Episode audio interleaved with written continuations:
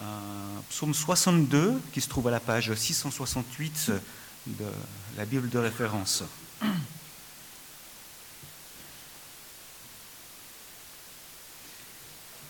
Il est écrit ceci. Au chef de chœur, d'après Yedutun, psaume de David.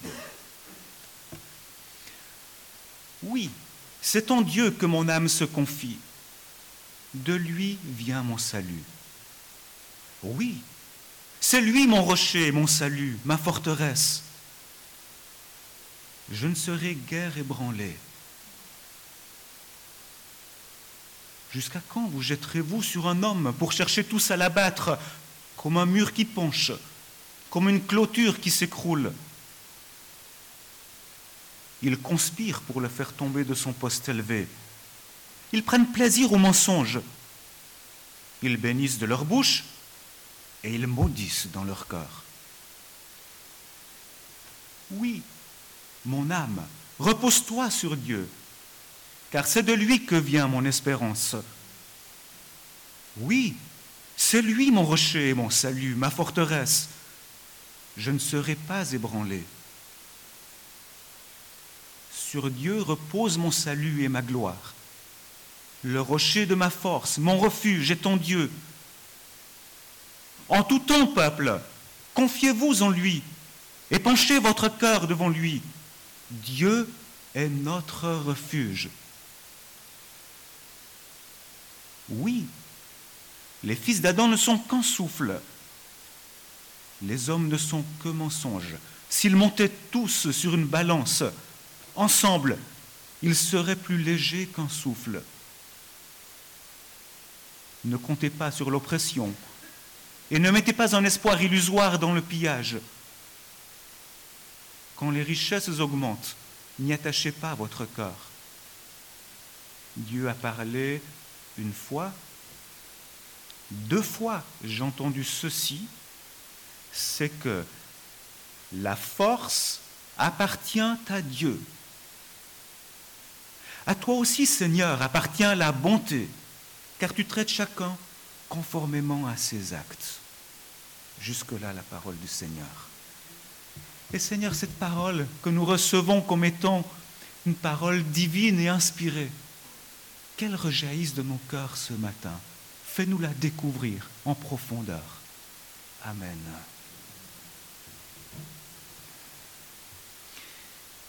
Les psaumes, qu'est-ce si ce, si ce n'est des prières La prière d'hommes et de femmes qui vivent quelque chose de très intense avec le Seigneur et qui ont pris la peine, le temps de le mettre par écrit.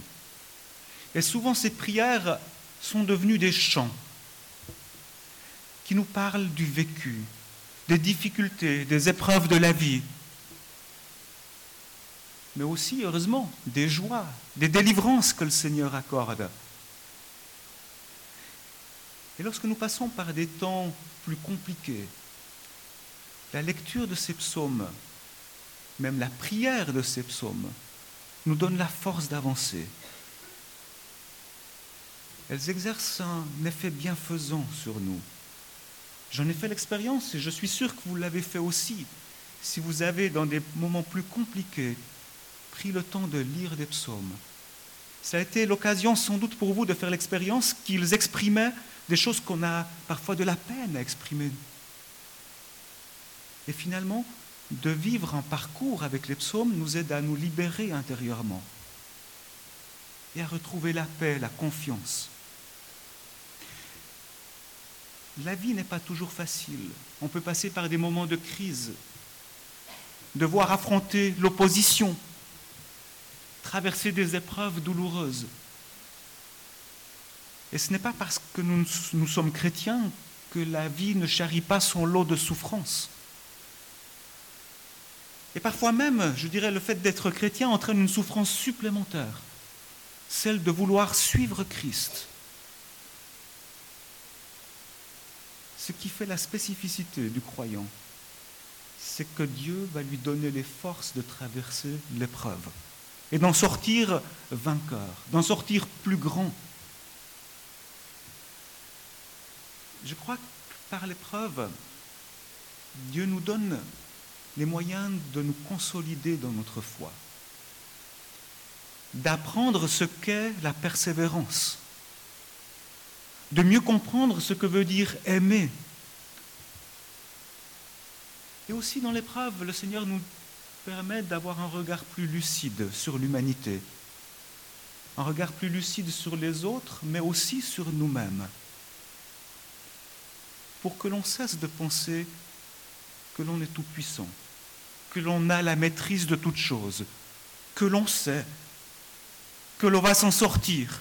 Eh bien non, l'épreuve nous permet de nous rendre compte de notre finitude, du fait que nous ne maîtrisons finalement rien du tout, que notre vie ne nous appartient pas, et qu'il n'y a qu'un seul secours, qu'une seule espérance, c'est Dieu.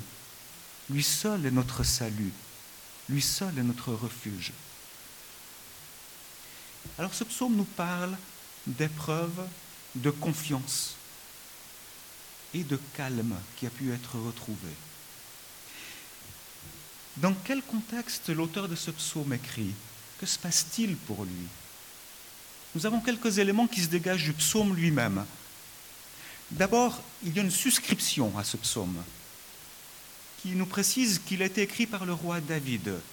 Alors il y a tout un débat sur les suscriptions des psaumes.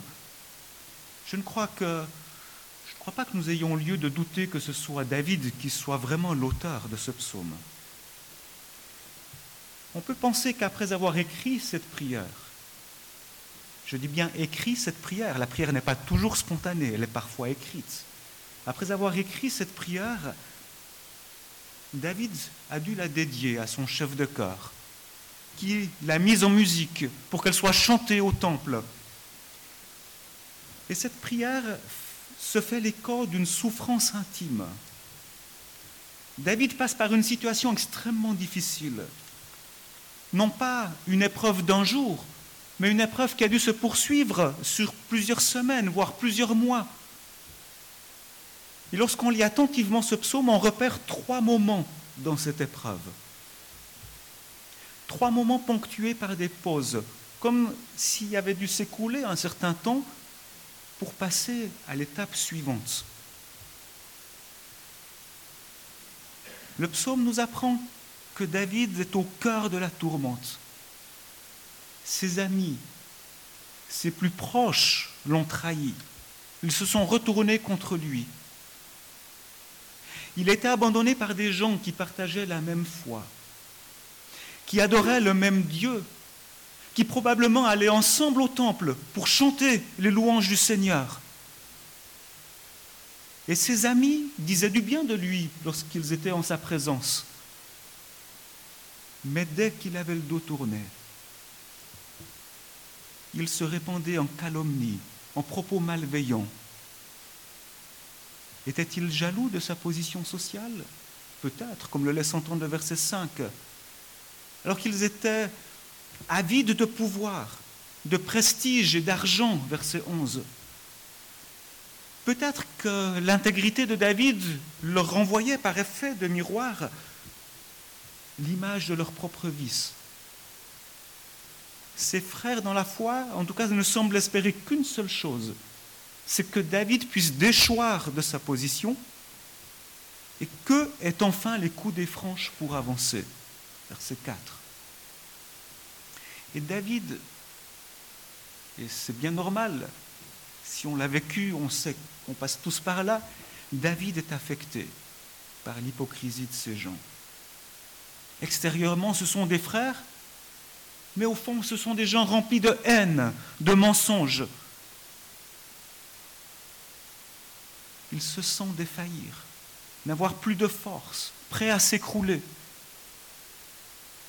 Et lui qui a vécu dans la campagne, qui a eu des moutons, il sait ce que sont les enclos et les murs de pierre.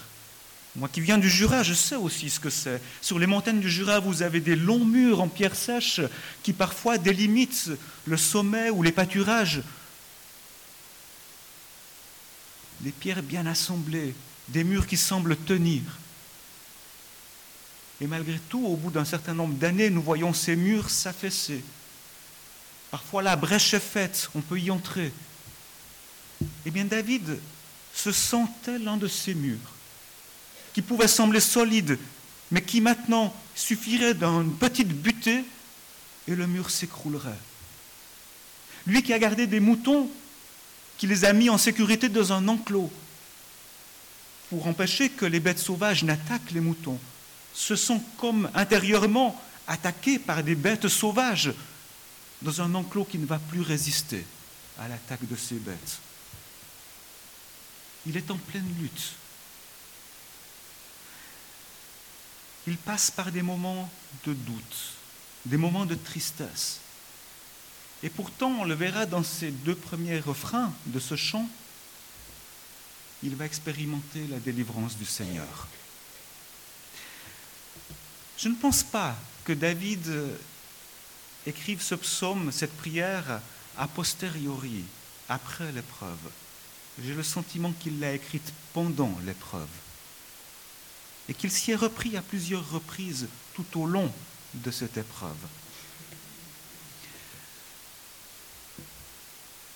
Le travail d'écriture, quand nous sommes en, souffrance, a un effet libérateur.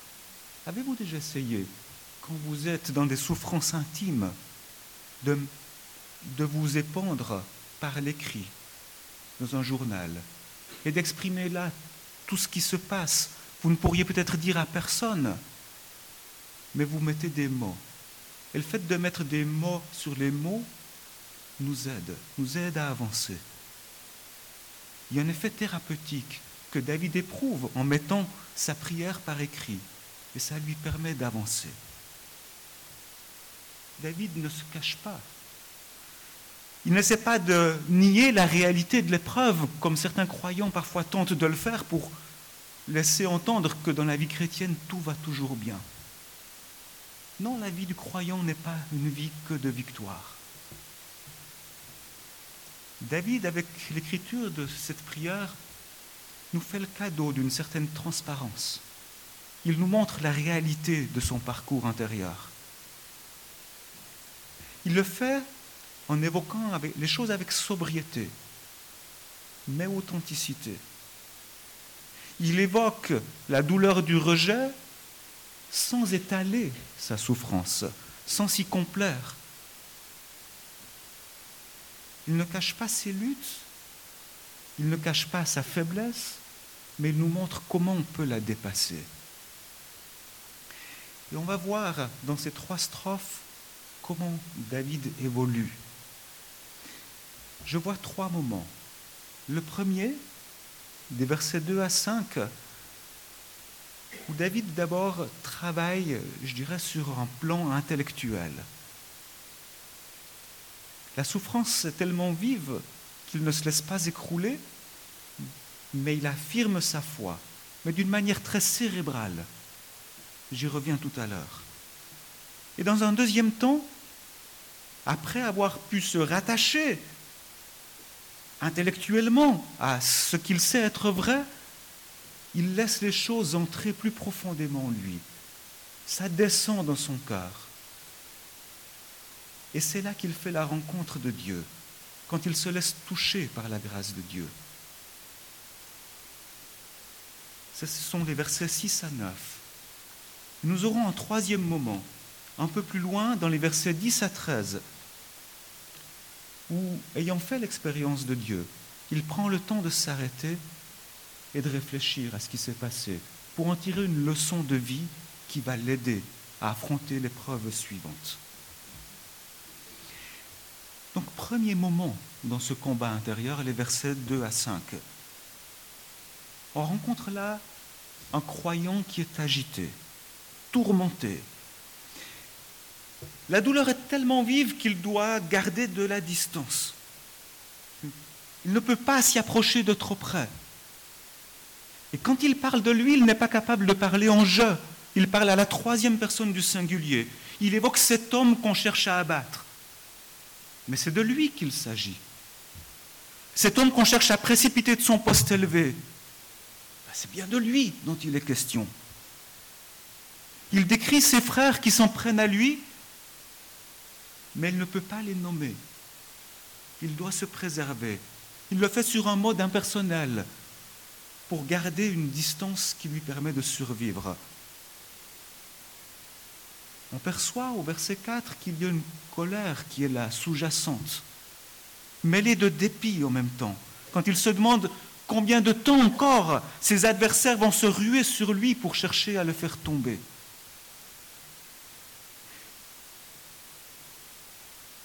Il n'arrive pas encore à mettre des mots sur ce qui se passe.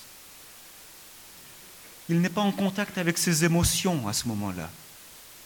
Alors, pour décrire sa situation intérieure, il prend des images champêtres, celles que j'ai évoquées tout à l'heure, d'un mur qui va bientôt s'écrouler, d'une clôture qui va lâcher. Il n'y a rien qui trahit directement ses émotions, si ce n'est un petit mot qui a disparu de la traduction que je vous ai lue tout à l'heure et disparu de plusieurs versions de la Bible. Verset 3, Je ne serai guère ébranlé, dit le texte que nous avons lu. Je crois qu'il s'agit de lire plutôt Je ne serai pas ébranlé complètement. C'est très différent. Je ne serai pas ébranlé complètement. David est ébranlé. Il tient encore tout juste sur ses, sur, ses jambes. Mais il sait qu'il peut compter sur Dieu et qu'il ne va pas s'écrouler définitivement. Dans ce désarroi intérieur, au milieu de la tempête, alors qu'il ne sait pas comment il va s'en sortir, David fait une chose, il se raccroche à son expérience passée. Autrefois, il a pu faire l'expérience de Dieu. Il a pu se rendre compte que Dieu le délivrait. Alors un peu comme un naufragé qui, va couler, il s'accroche. Il s'accroche à ce rocher que constitue son Seigneur. Et il confesse sa foi. Si tu as pu faire cela, tu vas encore le faire aujourd'hui pour moi, Seigneur. Versets 2 à 3. Pour sûr, oui, c'est à Dieu seul que dans le calme, je me remets, mon salut vient de lui. Pour sûr, lui seul est mon rocher et mon sauveur. Il est ma forteresse. Je ne serai pas ébranlé complètement. Déstabilisé, presque abattu, David ne remet pas en question le fait que Dieu est sauveur et que c'est lui qui va le délivrer c'est quelque chose qu'il sait, qu'il a appris de son expérience et qu'il n'est pas prêt à remettre en question.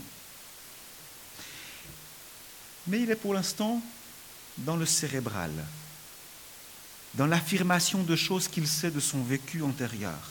Arrive, après une pause, un second moment, une deuxième phase, versets 6 à 9. Il entre en dialogue avec lui-même il redit sa foi à peu près de la même manière qu'il l'a exprimée dans la première étape, mais cette fois sans plus aucune conviction. Ça semblait tellement sûr dans la première étape, mais là il se laisse pénétrer, aller à la rencontre de ce qu'il vit réellement, et rien n'est plus sûr. Il reconnaît que c'est une réalité difficile à vivre, de croire que Dieu va le secourir. Et alors il doit se parler à lui-même. Il dit, oui, c'est à Dieu seul, mon âme, qu'il te faut te remettre. Mon espoir vient de lui. Il doit faire appel à sa volonté désormais. Et ce dialogue intérieur l'aide à passer d'une réflexion qui était toute théorique à des zones plus profondes de son être il se trouve en contact cette fois avec ses émotions. Et que se passe-t-il? Tout sort d'un coup. Les mots s'enchevêtrent les uns après les autres. Toute l'émotion surgit. Son cœur se met à déborder. Il n'y a plus de volonté de contrôle. Il s'abandonne dans les bras de Dieu. Il s'épanche et on entend une avalanche de mots qui décrivent Dieu au verset 7 et 8 sans qu'il y ait de volonté de savoir, de maîtriser encore ce qui se passe. Il dit, lui seul est mon rocher et mon sauveur, ma forteresse, je ne serai pas ébranlé. Auprès de Dieu se trouve mon salut, ma gloire, mon rocher fortifié, mon refuge est en Dieu.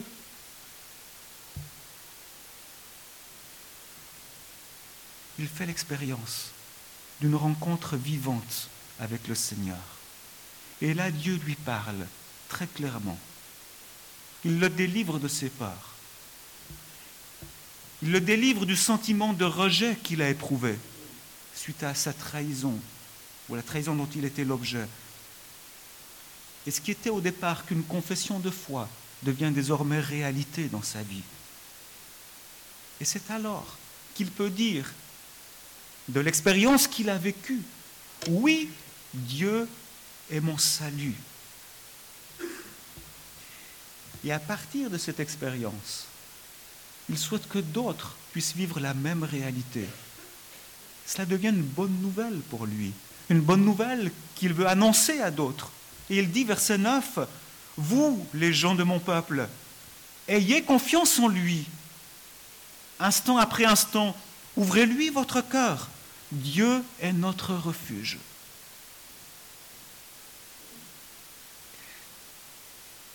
David sort de l'épreuve. S'écoule un temps, marqué par une pause dans le texte, et arrive un troisième moment, celui de la réflexion, versets 10 à 13. Il a besoin de réfléchir à l'expérience qu'il vient de traverser pour en tirer des leçons de vie. À la première strophe, il avait parlé de ces gens médisants qui parlaient faussement et méchamment contre lui. Et désormais, il peut affirmer que ces personnes-là ne lui font plus peur. Pourquoi? Ces gens sont toujours là. Eux n'ont pas changé. Ils sont tout aussi méchants qu'avant. Que s'est-il passé pour que ces personnes ne lui fassent plus peur? Il a décidé que désormais, ces gens-là n'auraient pas plus de poids ou de pouvoir dans sa vie qu'il ne veut bien leur en accorder. Ils ne seraient pas plus lourds qu'un peu de vapeur. Fuite. Et puis, ils s'en vont. Verset 10. Oui, les êtres humains sont un souffle qui passe. Les hommes tous ensemble ne sont que déception et placés sur la balance, fuite, ils pèseraient moins que rien. Ces hommes l'ont tellement blessé qu'ils ne méritent pas qu'on leur accorde tant d'importance qu'ils puissent détruire notre vie. Ils ne méritent pas tant d'importance qu'ils en viennent à occuper l'essentiel des pensées de David. Alors, il faut les laisser de côté, accorder de la confiance à Dieu et centrer ses pensées sur Dieu seul. C'est une deuxième réflexion. Si souvent, les hommes cherchent à maîtriser leur avenir, que ce soit en cherchant à obtenir du pouvoir, que ce soit par l'argent, et c'est exactement ce que font les adversaires de David. Ils pensent qu'ils pourront se mettre à l'abri si l'argent leur garantit la sécurité. Mais ce n'est qu'illusoire. C'est oublier que Dieu a toujours le dernier mot, que l'argent, le pouvoir ne pourront jamais rien garantir du tout. David ne condamne pas le fait d'être riche dans ce psaume mais il dénonce ce mensonge qui consiste à croire que si nous avons suffisamment d'argent, nous serons à l'abri et en sécurité. Jésus a dit, là où est ton trésor, là aussi sera ton cœur. En pensant à ceux qui ont cherché à le renverser, en voulant prendre le pouvoir par un coup d'État, David dénonce l'usage de la violence et dit, verset 11, ne comptez pas sur la violence. Ne placez pas d'espoir dans les biens mal acquis. Et si la fortune augmente, n'y attachez pas votre cœur. Il sait ce que signifie le pouvoir et l'argent. N'est-il pas le roi d'Israël? Il sait ce que peut vouloir signifier tout perdre. Perdre son pouvoir, parce qu'il a failli le perdre. Perdre ses possessions, perdre son statut social, perdre l'estime qu'il avait de lui-même, perdre la confiance qu'il avait en lui. Mais c'est en s'approchant de Dieu, dans le silence, que David sait que sa vie dépend de Dieu et pas de son pouvoir, ni de son argent, ni de la manière dont les autres le considèrent. Que sont ces choses-là? Ce n'est rien. C'est moins que rien, répond le psalmiste. C'est Dieu qui accorde la sécurité. Dans mon parcours personnel ces dernières années, voire ces derniers mois, j'ai connu aussi l'incertitude. J'ai quitté l'Alsace pour me rendre en Suisse pour un nouveau ministère, et mon ministère a pris fin après une année, de manière très subite, sans que je m'y attende. Et je me suis retrouvé d'un jour à l'autre sans emploi, sans que j'ai pu l'anticiper, et puis j'ai commencé à chercher. J'ai cherché d'abord dans un autre ministère chrétien, je n'ai rien trouvé. La période de l'été est compliquée, c'est trop court pour retrouver quelque chose d'autre. J'ai cherché dans le domaine séculier. Je croyais dans mes capacités, je pensais qu'on allait m'offrir une place de travail. Je n'ai jamais reçu la moindre réponse à toutes les tentatives que j'ai faites pour trouver une place de travail, ni même un seul entretien. J'ai commencé à me sentir parfois inutile. J'ai commencé à douter de moi, j'ai compris ce que veut dire être rejeté. C'est devenu plus fort encore. Et dans les moments de questionnement les, plus sombres, j'ai commencé à me dire, et si je ne trouvais plus jamais quelque chose? Et si je devais tomber à l'assistance sociale? Et quand ces pensées ont pris trop de place, je me suis senti accablé. Et pourtant, je n'ai jamais douté au fond de l'amour de Dieu. J'ai été ébranlé, mais pas complètement. Parce que je savais au plus profond de moi, en ayant fait l'expérience précédemment, que je pouvais me confier en Dieu et qu'il n'allait pas me lâcher, pas m'abandonner. Mais il fallait que je lui fasse confiance, il fallait que je tienne. Et Dieu, d'une manière assez incroyable, dans la providence qui est la sienne, avait déjà connaissance de tout ce qui allait se passer.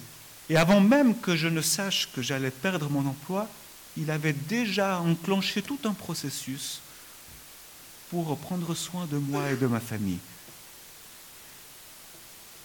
Après de longs mois de cheminement, finalement j'ai été appelé par l'Église du Tabernacle. Un processus s'est mis en route et je suis venu trouver les responsables à Paris pour faire connaissance, pour voir si nous pouvions envisager euh, de travailler ensemble. Et un jour, alors que je rentrais en Suisse, après les avoir rencontrés, dans le train, je lisais ma Bible, je lisais la méditation du jour. Et cette méditation consistait en la lecture du psaume 62. Et c'est comme si Dieu me parlait à voix haute. Je me suis senti tellement proche de ce qui était décrit dans ce psaume que j'ai entendu Dieu comme d'une voix audible me dire qu'il m'invitait à ne pas lâcher, à tenir ferme, à lui faire confiance, parce qu'il serait mon espoir et ma délivrance. Et me voilà au tabernacle depuis l'été dernier, reconnaissant de ce que Dieu a pris soin de moi et de ma famille. J'ai fait l'expérience du secours de Dieu. Et vous pouvez faire l'expérience du secours de Dieu. Je suis un migrant, m'a dit le médecin du travail l'autre jour. Je suis un migrant et c'est vrai que je dois faire l'expérience de l'inculturation, qu'il faut du temps pour se refaire un, un réseau social quand on doit déménager, aller dans un autre pays avec sa famille. Mais Dieu est là et Dieu prend soin. Je veux conclure. Je veux conclure en disant que dans l'épreuve, il y a des joyaux à trouver. Et David nous livre une perle à la fin de ce psaume. Il dit que Dieu lui a parlé. Et Dieu lui a même parlé avec insistance, il l'a répété. Il lui a dit, la puissance est à Dieu. Verset 12. Il n'y a que Dieu qui puisse nous sauver. C'est lui le puissant. Il peut nous sauver des situations les plus désespérées. Et David nous livre une deuxième perle, tirée du fruit de son expérience. Il dit, la bonté aussi appartient au Seigneur. La bonté aussi appartient au Seigneur. Dieu est bienveillant à l'égard de ses enfants. Il demeure un Dieu de fidélité, de grâce. Et c'est le mot chesed qui, hébreu qui est utilisé ici. Dieu demeure un Dieu de grâce. Alors pour reprendre le mot d'un commentateur, nous pouvons dire que le Tout-Puissant est bon et que le Tout-Bon est puissant.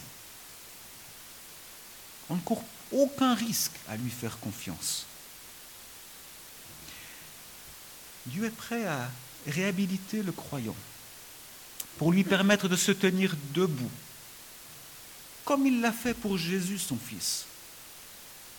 Jésus a tout quitté pour venir habiter parmi nous. Il a quitté sa sécurité, ses privilèges célestes. Il a vécu dans ce monde sans honneur ni éclat, comme un simple serviteur.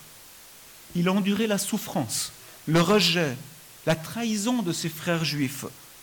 Les responsables religieux ont été jaloux à son égard. Ils ont cherché à l'abattre. Ils se sont rués sur lui. Ils l'ont maudit. Ils ont menti. Ils l'ont finalement tué. Et Jésus a accepté d'aller jusqu'au bout de sa mission, en obéissance à son Père.